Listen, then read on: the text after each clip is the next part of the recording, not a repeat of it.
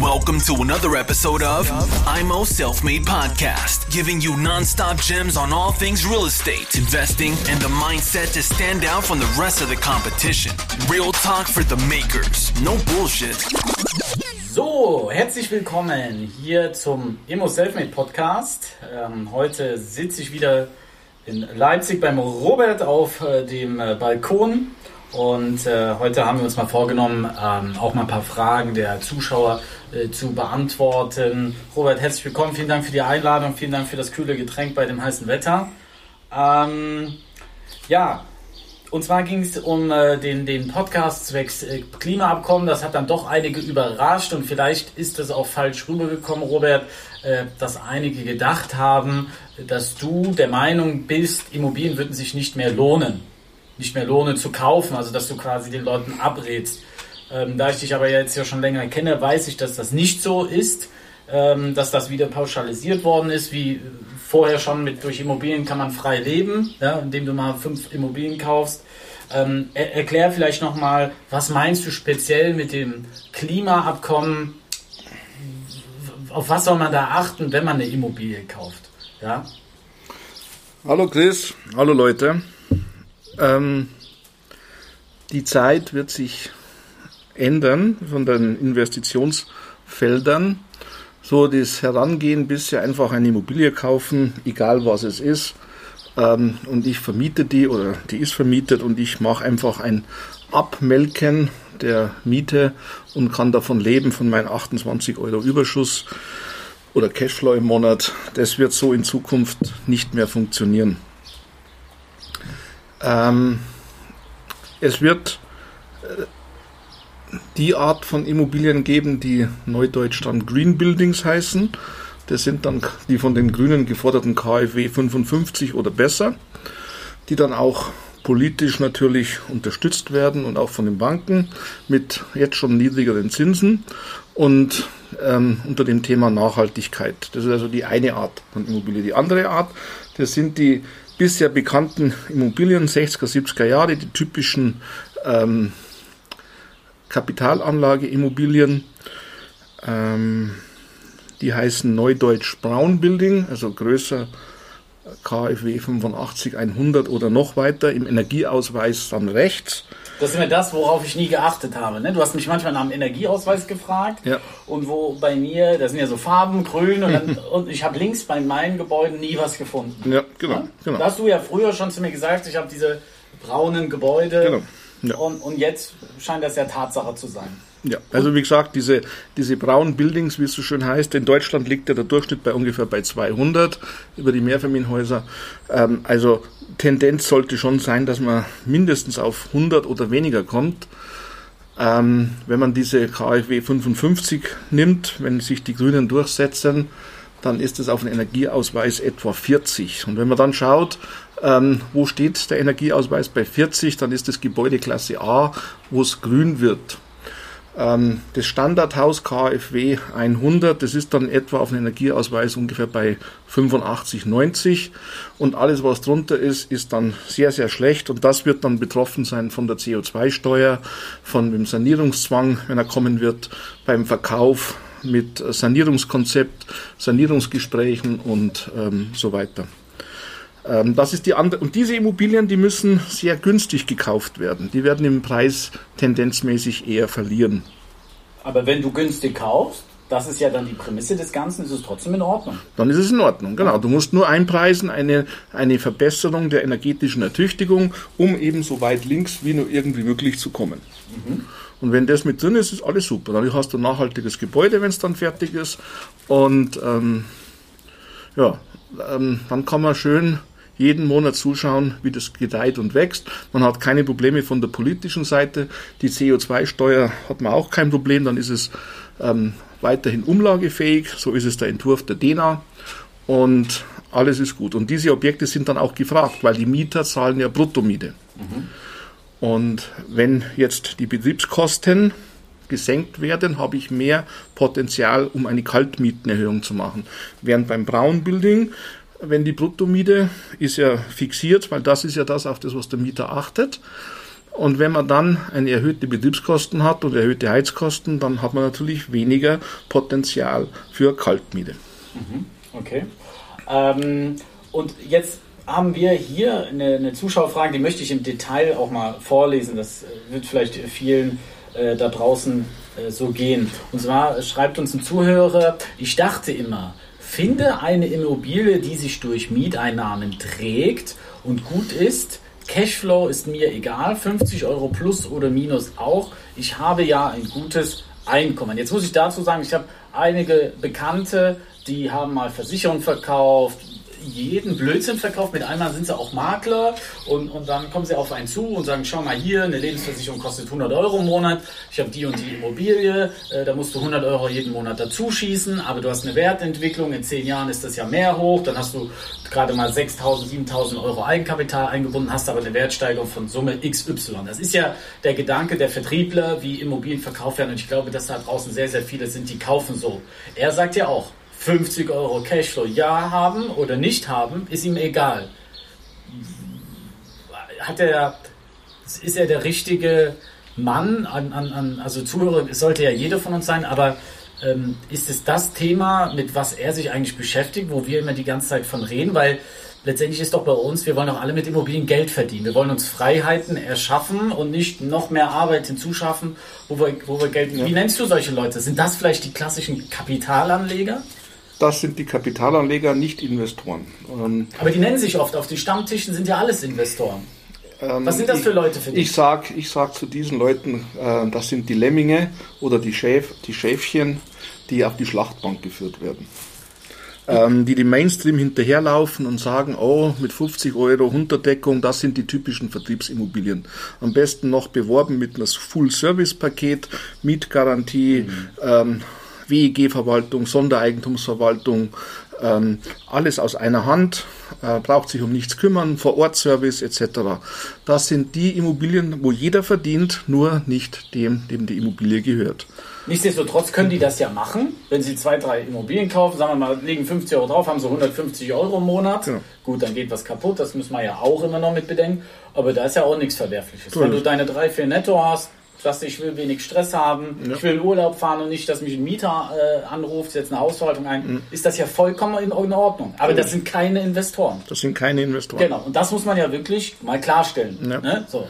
Das sind halt Leute, die haben dann im, im Laufe ihres Lebens dann zwei, drei, vier, fünf Wohnungen gekauft, je nachdem, wie viel Unterdeckung, so heißt es ja, ja. Äh, Unterdeckung sie sich leisten können weil 10 Wohnungen, a 50 Euro sind dann auch schon 500 Euro, dann bleibt es aber nicht bei den 50 Euro, dann kommt die Instandhaltung und dann werden dann schon ähm, 100 Euro im Monat Unterdeckung draus oder 150 zukünftig mit der CO2-Steuer und verschiedenen nicht umlagefähigen und dann sind wir bei 1500 Euro. Und dann ist automatisch durch das, da kann man noch so ein schönes Einkommen haben, irgendwann ist dann Schluss. Und, und Mietausfall. Und Mietausfall. Ich, ich habe es ja gerade, ich habe drei Leute, die zahlen mir keine Miete. Stell dir ja. vor, ich hätte nur fünf gekauft ja. Und davon zahlen drei keine Miete. Die Bank bucht am ersten ab. So ist es. Das muss man wissen. Ja, das muss man wissen. Das ist also das Thema, das ist kein Investor. Also diese Fragestellung, das ist keine Investorenfragestellung, das ist eine Kapitalanlagefragestellung. Das ist nicht jetzt, wie es so das Neudeutsch heißt, hier skalieren oder den Laden hochfahren, würde ich sagen, in altdeutscher Sprache. Ähm, das ist einfach, ich kaufe jetzt mal eine Wohnung, kaufe dann vielleicht noch eine und noch eine, habe dann so meine drei Wohnungen, zahle die während der nächsten 20, 30 Jahre, während ich arbeiten gehe, bis zu meiner Rente zahle ich die ab, dann sind die lastenfrei und habe dann meine 6, 7, 800.000 Euro ähm, Reinertrag aus der Miete, abzüglich den Bewirtschaftungskosten, habe dann das als Stärkung der Rentenversicherung oder der Rente. Und so wird es ja verkauft. Der Vergleich einer Lebensversicherung, wo dann eine Auszahlung kommt, oder einer Rentenversicherung mit der monatlichen Auszahlung und dann dagegen die Immobilie, die dann lastenfrei ist und dann die Miete. Aber das ist nochmal, das ist kein, kein Investor. Das ist Kapitalanlage. Ähm, ähm, also unterscheidet sich ja auch, da hat er auch dann keine Arbeit damit. Genau. Er bekommt einen Service, und dafür bezahlt er halt. Er zahlt eine WEG-Gebühr, die wo jeder bezahlt, aber er, zahlt, er, lässt sich, er lässt sich das Sondereigentum verwalten, er lässt die Reparaturen vor Ort durchführen, etc. Also das ist halt kein, das ist dieses rundum sorglos Paket, wie es von den Vertrieben angeboten wird. Er kann mit, mit dieser Einnahmequelle auch nie finanziell frei werden. Das funktioniert nicht. Außer er hat die drei Wohnungen in München äh, und, und hat sie ziemlich lastenfrei. Das ist was anderes. Weil das sollte man, glaube ich, bei uns auch in den Themen, äh, das ist auch meine Meinung, warum manche dann deine Worte nicht so richtig verstehen warum das nicht so ankommt, weil die müssen sich ja erstmal die Frage stellen, was bin ich, was will ich, was du ja immer forderst von den jungen Leuten, was habt ihr für Ziele? Nicht einfach drauf loskaufen, sondern was willst du äh, damit erreichen? Ja? Äh, willst du es hochskalieren? Und da kann ich äh, bei, aus meiner Erfahrung sagen, das ist richtig Arbeit. Robert und ich unterhalten uns öfters. Der schickt mir dann ein Bild, wie er draußen sitzt, äh, die Sonne genießt und, und ich fahre irgendwo hin und, und muss was klären äh, in einem Haus. Das ist halt auch so, ne? Wenn man ja. Investor ist, das ist Arbeit, ja. Ähm, mit den äh, Brown Buildings, da habe ich eine Frage, was glaube ich auch viele beschäftigt. Die Preise sind ja immer noch für diese Gebäude extrem hoch. Jetzt gehe ich zu einem Verkäufer, ich selbst wende das ja auch in meinen Verhandlungen schon an und sage, ja, schauen Sie mal, Pariser Klimaabkommen, da muss einiges investiert werden, bitte berücksichtigen Sie das beim Preis, deshalb biete ich nur das, das, das. Bringt auf jeden Fall was. Ein bisschen, nicht viel, ein paar Prozente, die man runterhandeln kann. Wie lange glaubst du, hält das noch an? Weil die Leute jetzt sitzen das ja noch aus und sagen, nö, ich gehe von meinem Preis nicht runter, weil schauen Sie doch mal einen Immobilienmarkt an. Was denkst du, wie entwickelt sich das mit den, weil da müssten ja nach deiner Meinung die Preise fallen. Ja, also sie werden nicht so schnell fallen. Also es, es werden jetzt verschiedene, man muss das dann im Gesamtkontext sehen. Kurzfristig, sagen wir mal, bis zur Bundes... Ich sage ich sag mal, als, als Deadline sehe ich die Bundestagswahl als entscheidendes, ähm, als Wendepunkt, als Gamechanger. Ähm, bis zur Bundestagswahl wird jetzt noch so diese, die Zinsen sind niedrig und oh, jetzt fangen die Zinsen leicht an zu steigen, die sind ja schon ein halbes Prozent gestiegen und die Preise sind hoch. Und um Gottes Willen, ähm, das Geld ist nichts mehr wert und Negativzinsen, ich muss noch was kaufen ähm, dieser Begriff des FOMOs, Fear of Missing Out, die Angst, etwas zu verpassen, das Hinterherrennen. Davon hat der Daniel mir erzählt. okay. Ja, und äh, das ist momentan das Thema. Deswegen steigen die Preise. Ähm, jeder will noch mal schnell rein in den Zug, er sagt, oh, ich muss jetzt schnell kaufen, weil die Zinsen steigen, ich kriege nichts mehr. Aber da gab es dann immer eine Krise, wenn so Leute wenn, das, das, das, das ist genau okay. der Punkt, weil das sind die letzten, die, die, ähm, äh, die, werden dann, das sind die, die in den Schwanz gebissen werden vom Hund, der hinten kommt kommt, weil hinter denen kommt keiner mehr. Mhm. Und ähm, das ist das Problem. Habt ihr deshalb alles verkauft? Ja gut, wir haben ja sehr viel verkauft. Ja. Ähm, weil ihr gesagt habt, jetzt, wo, wo alle auf den Zug aufspringen, sagt ihr, Leute, ich bin Tschüss. mal weg. Okay. Ich bin mal weg und wir haben ja umgestellt, wir machen ja nur noch, ähm, weißt du ja, den Neubau bzw. die hochwertigen Sanierung, äh, KfW 40 oder besser sogar kurz vorm Passivhaus. Ähm, und dann in drei Jahren werde ich sicherlich wieder auf die andere Seite wechseln. Okay. Ähm, also das wird die, die, also ich sage mal, so dieses Jahr werden die Preise weiter steigen, ähm, getrieben einfach Angst, die Zinsen sind niedrig, ähm, das Angebot ist sehr verknappt, die Leute wollen nicht verkaufen, ähm, weil sie nicht müssen, weil sie sagen, ja, das wird immer nur noch teurer und noch teurer. So, ähm, dann kommt die Bundestagswahl und ich sage so, wenn die, die, die Grünen so größer 20 Prozent sein, dann wird das Thema des Brown Buildings und der, des Klimaschutzabkommens und der CO2-Bepreisung etc. in den Vordergrund rücken. Ähm, es gibt jetzt schon die ersten Banken, die 2025 ein Drittel ihres gesamten Kreditportfolios Green Buildings haben wollen, Green Finance. Und dann wird es für die Jungs mit den, mit den braunen Buildings, mit ihren Eigentumswohnungen 60er Jahre unsaniert, wird es dann schwierig, äh, vernünftige Finanzierungen zu kriegen. Die kriegen die Finanzierungen aufgrund der Bonität, weil die Kapitaldienstfähigkeit ist ja gegeben, aber mit Zinsaufschlag dann. Mhm. Ähm, Können die da nicht zu einer Bank gehen, die bisher nur aggressiv am Markt war und, und darauf, ich sag's mal, nicht Wert gelegt hat, zu sagen, wir wollen auch KfW-Häuser finanzieren? Es gibt ja Banken, die haben ja Hardcore finanziert, aber auch teilweise Buden unsaniert ohne Ende. Da kann ich doch zu denen hingehen und sagen, wenn die Zinsaufschlag nehmen, gehe ich zu diesen aggressiven Banken, weil die müssen ja weiter finanzieren. Oder meinst du, äh, die sehen den Sturm kommen und schwenken um? Ähm, das Problem ist für die Banken, dass es aus der Bankenregulatorik kommen wird. Ähm, da sind wir auf der Ebene jetzt dieser ESG-Themen. Ähm, die Banken sind ja institutionell und unterliegen, weil die ja wiederum ihrerseits Kunden haben, die denen Geld bringen. Große Fonds oder wo die ihre Pfandbriefe emittieren. Also das heißt, die Darlehen geben, verkaufen die ja nur weiter. Das Geschäft einer Bank ist ja nichts anderes als, wie vereinfacht gesagt, das Verleihen von Geld für Geld. Und diese Zinsdifferenz, davon lebt eine Bank. Das ist so das altherkömmliche Bankgeschäft. Hat das damit zu tun, mir hat jetzt eine Bank gesagt, Herr Veit, äh, Ihr Obligo ist relativ hoch, äh, wir müssen mal schauen bei den nächsten äh, Paketfinanzierungen, dass wir das an den Vertriebspartner abgeben. Was, was meinen die damit? Ähm, das ist Klumpenrisiko auf der einen Seite, dass du für das Klumpenrisiko, also für die Bank schon einen zu großen ähm, Kundenobligo hast. Also ja. sie sagen, das müssen wir verteilen, wir möchten nicht so viel mehr von dir haben. Wir bringen das an unsere Partner, dass die mit ins Boot kommen.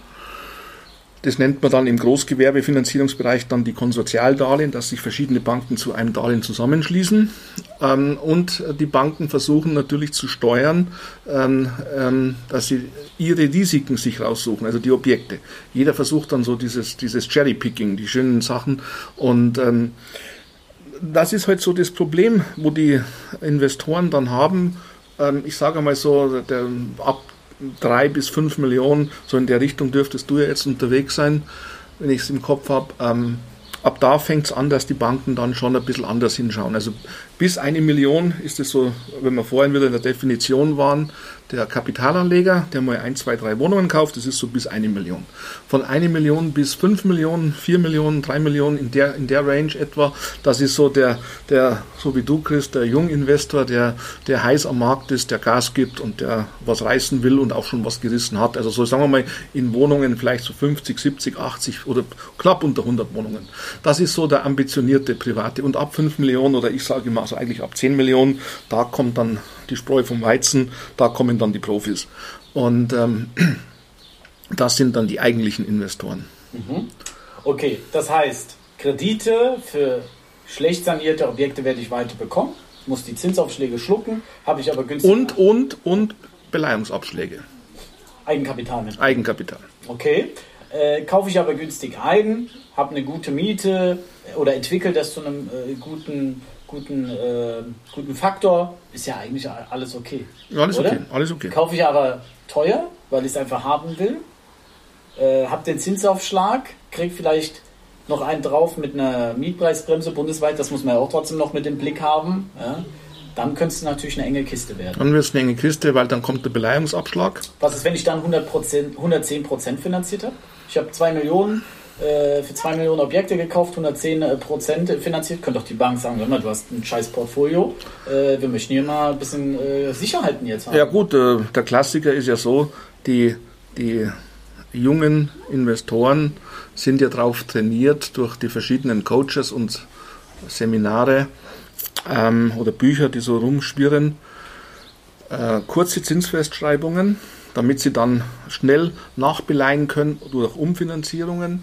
Ähm, hohe, hohe Fremdkapitalhebel, also Maximum. Blankodarlehen noch ein paar. Blankodarlehen hinten Also nicht jetzt von irgendeinem Goethe, jetzt äh, ein paar Blankodarlehen auch ja, drauf. Ne? Genau, der macht dann so ohne Ende Blankodarlehens drauf, aber äh, lassen wir das mal weg, weil mhm. die sind sowieso weg. Also so einer, um den ist auch nicht schade, sage ich mal so, da, da freue ich mich dann wieder, weil von dem kaufe ich dann in drei Jahren ähm, für 20 Prozent von dem, was er bezahlt hat, oder 30 Prozent, so in der Range dann. Aber lassen wir den Fall mal weg.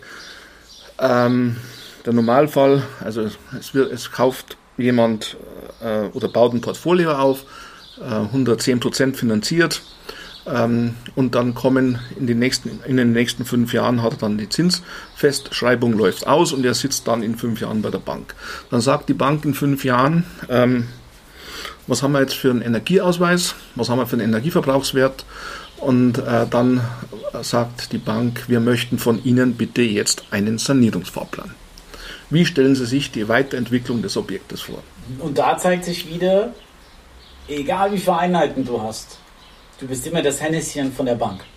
Weil die sagen dir dann, mhm. zeig uns das, was du ja. machst. Da ist nichts mit, ich bin Eigentümer, ich habe so viele Einheiten. Da ist tote Hose, die Eigentümer bist, ist die Bank. Du bist Hausverwalter für ja. die Bank, bis genau. du es abgezahlt hast. Genau, du bist, du bist der unbezahlte, unbezahlte Hausverwalter der Bank. Genau. genau. weil die verdienen mit dir Geld. Genau, so ist ja. es. Und sagen dir, was hast du dann zu machen. So ist es. Okay, so, die sagen, äh, zeig uns mal einen Sanierungsfahrplan. Jetzt sage ich, boah, pff, habe ich ja gar keine Ahnung von, hm. ich mache Zimmervermietung. Ja? Hm. 8 Quadratmeter Zimmer, steckt da rein, nimmt 350 Euro. Genau, Küche so. steht im Flur ohne Abzug, genau. haben wir noch ein extra Zimmer gemacht, genau. So, hm. dann, dann fange ich an, dann sage ich der Bank, ja, pff, ich hätte zwar einen Plan, aber dann müsst ihr alle Mieter raussetzen, um das Ding zu sanieren, dann habe ich keine Mieteinnahmen mehr. Was sagt denn dann die Bank? Was denkst du, was sagt die Bank?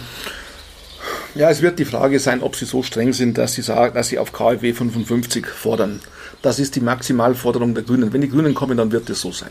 Okay. Einen KfW 55 Standard geht nur im unbewohnten Zustand, weil ich dann brauche ich die Fußbodenheizung. Oder ich mache dann eben die Wandheizungen oder also ich muss in, in den Bestand richtig massiv rein und kann keine, keine Vektorenheizung mehr haben. So, das heißt, ähm, ähm, wenn ich eine abgemilderte Variante mache, also sagen wir mal so KfW 85, KfW 100, dann komme ich unter Umständen auch mit, ähm, mit ähm, Vektorenheizungen aus, also Handtuch. Ähm, kostet pro Quadratmeter, je nachdem, nach dem Zustand zwischen 600 und 1000 Euro. Und wenn ich auf KfW 55 komme, kostet es 1500 Euro den Quadratmeter. Und das kommt dann on top. Aber ich kriege ja Fördergelder dann. Du kriegst die Fördergelder, die Zuschüsse, 40 Prozent, 50 Prozent, 30 Prozent, aber nur bei KfW 40, KfW 55, KfW 85. Wenn man jetzt nur so Einzelsachen macht und ein bisschen eine Fassade dämmt und ein bisschen Fenster erneuert und ein bisschen eine Solaranlage aufs Dach schraubt, dann kriege ich meine 20, 30 Prozent. Okay. Und dann laufe ich in das Problem, dass ich in die Mietpreisbegrenzung reinlaufen werde, dass ich eine Modernisierungsumlage wird gedeckelt. Also hier ist dann das Thema, das wird sich so nicht rechnen ich stehe dann vor Post oder Cholera. Ist das so, als wenn ich in der Mitte stehe und die linke Wand kommt auf mich zu und die rechte Wand kommt auf mich zu? Genau. Das wird immer enger. So ist es. Ja? Okay. Entweder sagt die Bank, okay, wenn Sie nichts machen, dann wird unser Darlehen in unserem Hause nicht verlängert. Suchen Sie sich bitte eine andere Bank. Äh, oder ich lege den Sanierungsfahrplan vor, dann muss ich massiv Eigenkapital mitbringen. Also andere Objekte nachbeleihen oder die Objekte, ja, die anderen Objekte muss ich ja auch, muss ich ja auch. Mhm. Um, ich habe ja, ich habe ja ein riesen Portfolio. Und ich habe ja dann plötzlich das Thema, dass ich innerhalb von fünf bis 15 Jahren, also da wird die Politik in den nächsten drei Jahren, vier Jahren, fünf Jahren einiges, einiges an Verschärfungen bringen. Wie gesagt, wenn jetzt Deutschland 2045 klimaneutral sein will, so wie es jetzt beschlossen worden ist, und 2030 65 Prozent CO2-Reduktion einfahren soll, dann kann man mal davon ausgehen, dass in den nächsten zehn Jahren eine Sanierungswelle ist. Dieses Jahrzehnt 2020 wird eine Sanierungswelle. Also das in unvorhergesehenen Maße der Wahnsinn. Aber ich, aber ich kann das nicht nachvollziehen, weil uns, oh sorry, uns fehlt es an Handwerkern. Die Rohstoffe werden immer teurer. Jetzt kriegst du die Nägel, kriegst du, äh, wie soll das denn alles mal bewältigt werden? Sag ja, mir das mal. Du kannst doch so gut in die Zukunft schauen. ja, was soll, was? Ich bin ja keine Glaskugel. Also, die, die Handwerker erhöhen jedes Jahr ihre Preise. Äh, jetzt kriegst du vom Bodenleger, es ist Angebot drei Tage gültig, weil der sagt, ich weiß ja nicht, ob ich, ob dann der, äh, ich bin ja selbst Kunde bei einem Großhändler, wo ich meine Waren einkaufe, ähm, da kriege ich ständig neue Preiserhöhungen. Also wo, wo soll das denn hinführen? Die Kosten werden immer mehr, ähm, aber ich kriege ja auch nicht mehr Miete. Ja. Ja? Also was nützt mir das, wenn ich es reinstecke und man sagt, mein Haus ist jetzt nicht mehr äh, 500.000 wert, sondern 600.000 wert. Ähm, wenn ich aber äh, 100.000 Wertsteigerung geschaffen habe, habe aber 200.000 reingesteckt. Ja. Was, du, was sagst du denn? Wenn ich was, früher hast du ja immer gesagt, steck 100.000 rein, was muss ich an Mehrwert dann haben am, am Haus, wenn ich 100.000 reinstecke? Also früher war die Regel mindestens drei, besser bis zehn. Dieser, dieser Werthebelfaktor. Genau. Schaffst du doch heute gar nicht mehr. Nein, schaffst du nicht mehr. Im, im Gegenteil, im Gegenteil, es wird sogar so, ähm, die, die Wertsteigerung ist bei 1 Euro eher 50 Cent. Und dann ist das, wäre doch für dich das kein Investment, so wie ich dich kenne. Wenn du 1 Euro reinsteckst und nur 50 Cent Wertsteigerung ja. dann ist es. Äh, dann wird doch der Robert sagen, was soll ich den, den, genau. den Riss dann machen? So ist es, genau. Und deswegen vermiete ich diese Objekte nicht, sondern verkaufe sie nur.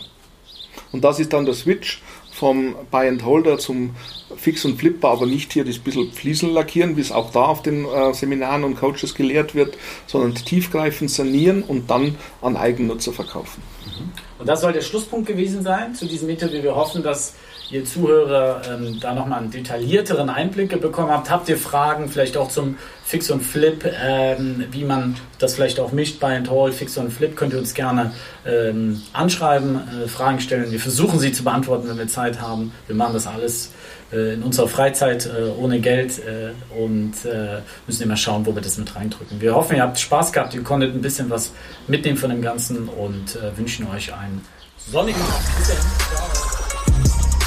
Thanks for tuning into IMO Self Made Podcast. Make sure to subscribe so you don't miss any future episodes. Leave a five star review and share this podcast to anyone that needs that kick of real estate motivation they need.